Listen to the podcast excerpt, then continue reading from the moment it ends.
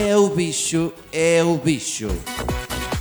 Uma rubrica diária de três isolados desolados.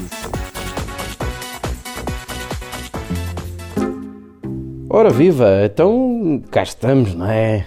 Em casa, que a malta está a curtir muito, não é? Nesta meia dúzia de metros quadrados, este barraco que não, que não alarga, não é? Pelo contrário, até encolhe.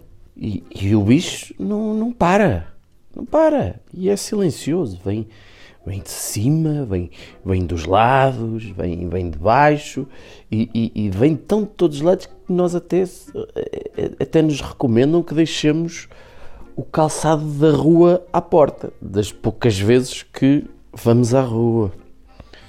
De tal maneira que eu acabei de perceber que se calhar muitos de vocês têm o mesmo hábito que eu, que é deixar o calçado todo ao monte.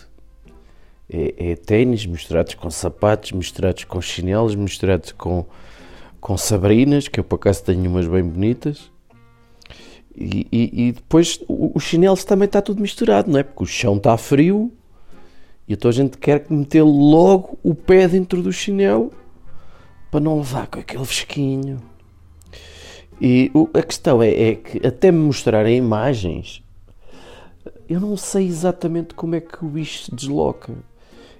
Ao, ao nível da locomoção, eu não sei como é que ele funciona. É, é, o bicho tem patas, o bicho bate as asas, e, e lá as tantas até tem barbatana, porque senão com a água a gente matava, não é? Portanto, ele de certeza que deve saber nadar. E, e tem escamas, não sei. Uh, portanto, parece-me essencial as pessoas pensarem e criarem aqui numa distância social para o chinelo.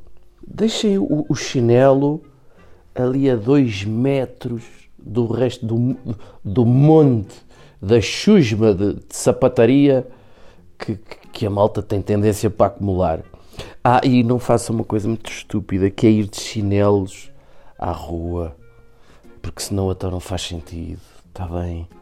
Vão lá, vão lá assegurar, vão já, não percam tempo, vão assegurar a quarentena do vosso chinelo, criem ali um, um círculo, uma marca, ok? Que assinala o local do, do chinelo.